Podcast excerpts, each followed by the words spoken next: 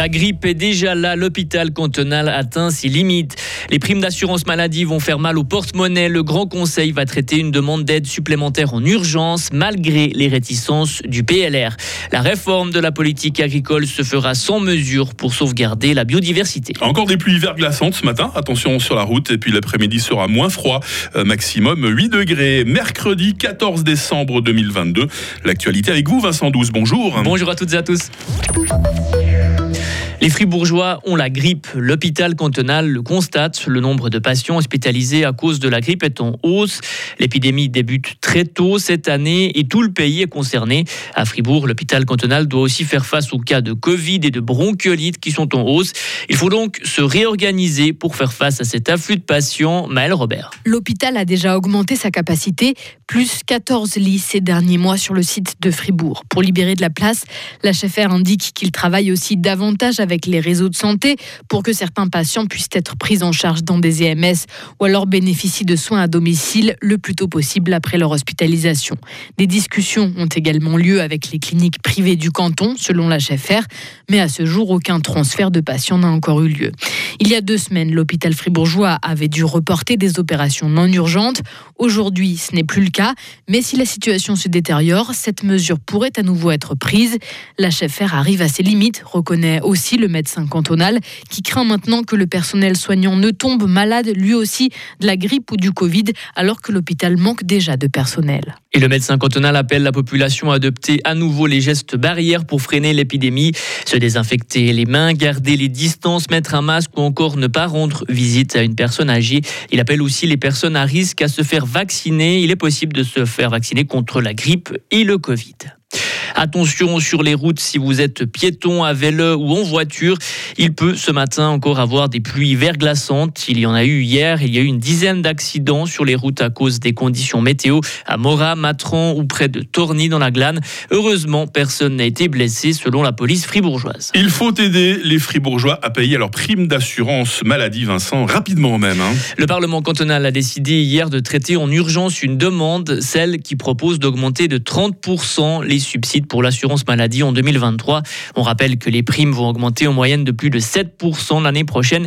Il faut donc agir vite. Écoutez la députée socialiste Marie Levra. Chez les citoyens qui vont commencer à payer les primes et l'augmentation des primes en janvier, la question financière, elle va pas se poser en juin quand on aurait potentiellement traité la motion. Eux, ce qu'ils ont besoin, c'est de savoir directement si on les soutient, si on les soutient pas, et d'avoir finalement ce soutien directement.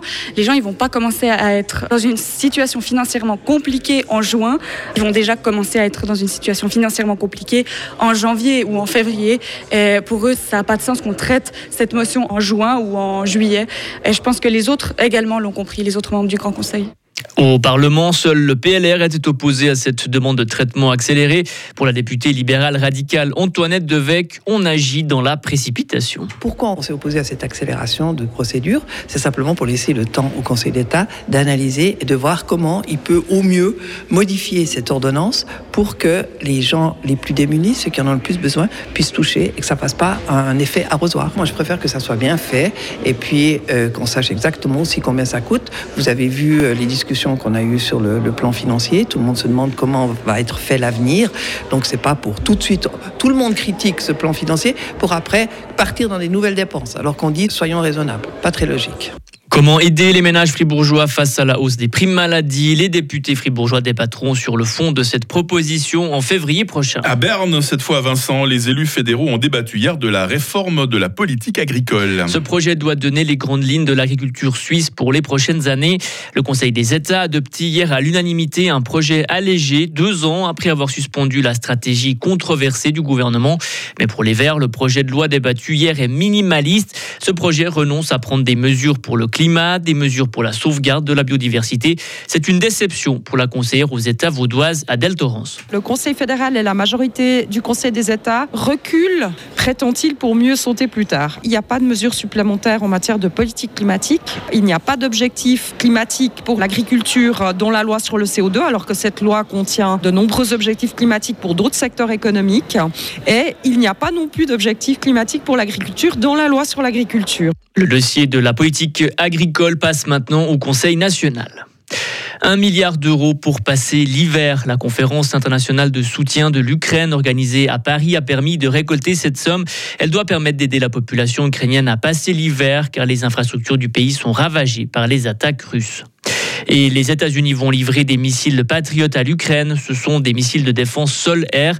Washington avait longtemps hésité avant de dire oui.